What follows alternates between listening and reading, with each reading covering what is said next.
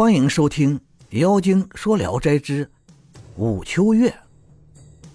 高邮人王鼎，字仙湖，为人慷慨，勇武有力，交友很广。年十八岁，还没成亲，未婚妻就死了。他每次出去游历，常常是一年多不回来。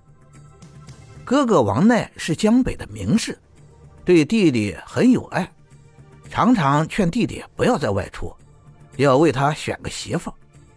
王鼎不听，乘船到镇江去拜访朋友。正巧朋友外出，王鼎便租了一家旅店的阁楼住了下来。楼外江水如练，碧波荡漾，金山尽收眼底，令王鼎心旷神怡。第二天，朋友来请他搬到家里去住。王鼎推辞不去，在楼上住了半个多月。有一天夜里，王鼎梦见一个女郎，大约有十四五岁的年纪，容貌秀丽端庄。上床跟她交合，醒后已经梦遗了。王鼎感到很奇怪，还以为是偶然的。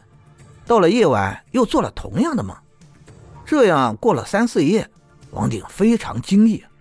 睡觉时不敢熄灯，身子虽然躺在床上，心里却很警惕。刚闭上眼睛，梦见女郎又来了，正在亲热。王鼎猛然惊醒，急忙睁眼一看，一个美如天仙的少女还在自己的怀抱中。少女见王鼎醒了，露出羞愧怯弱的样子。王鼎知道她不是人类，但是很爱怜。来不及询问，又和他亲热了起来。女子像是受不了了，说道：“如此狂暴，难怪人家不敢告诉你。”王鼎这才开始询问她。女子说：“我姓武，名叫秋月，先父是个名儒，精通义理，对我很是爱怜，但说我不长寿，所以不令我嫁人。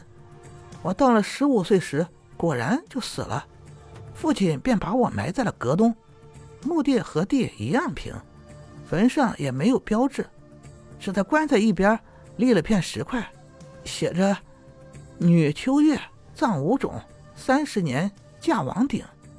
现在已过了三十年，正好你来了，我很高兴，急着想主动见你，但是心里害羞，所以才借做梦来和你相会。王鼎也很高兴，又要求接着亲热。女子说：“我现在只有一点点的阳气，要想复生，实在是禁不住这番风雨。以后和好的日子还很长，何必非要在今晚不可呢？”于是起身走了。第二天，秋月又来了，跟王鼎对坐着谈笑风生，欢乐的像个旧相识。灭烛上床就跟活人一样，只是他一起身，王鼎就一泻淋漓，沾染了床褥。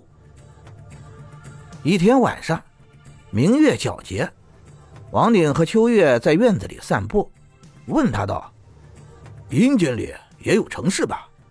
秋月回答说：“和人世一样，阴间的城府不在这里，距这里有三四里路，但是那里……”是以夜晚为白天的。王鼎问：“活人能看见吗？”回答说：“也可以的。”王鼎请求去看看，秋月答应了。二人趁着月光走去，秋月飘飘忽忽的走着，像风一样快。王鼎极力追赶，片刻便来到了一个地方。秋月说：“不远了。”王鼎四处眺望，什么也看不见。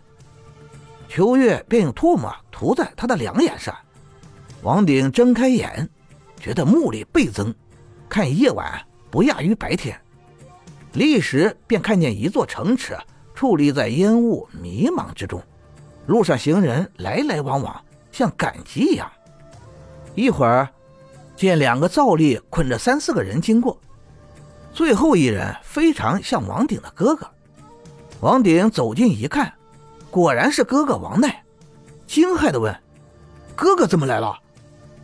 哥哥看见他，眼泪流了下来，说道：“我也不知是为了什么事，就被强行拘拿了来。”王鼎愤怒地说：“我哥哥是知礼君子，怎么像犯人一样捆着他？”请求两个赵吏释放了哥哥，赵吏不肯，傲慢的爱答不理。王鼎愤怒的要和他们争执，哥哥劝阻他说：“这是官命，应当守法。只是我缺少钱用，他们苦苦索贿。你回去后，要给我筹办些钱来。”感谢您的收听，您的支持是我持续创作的最大动力。如果喜欢，请关注订阅。朋友们，我们下期再见。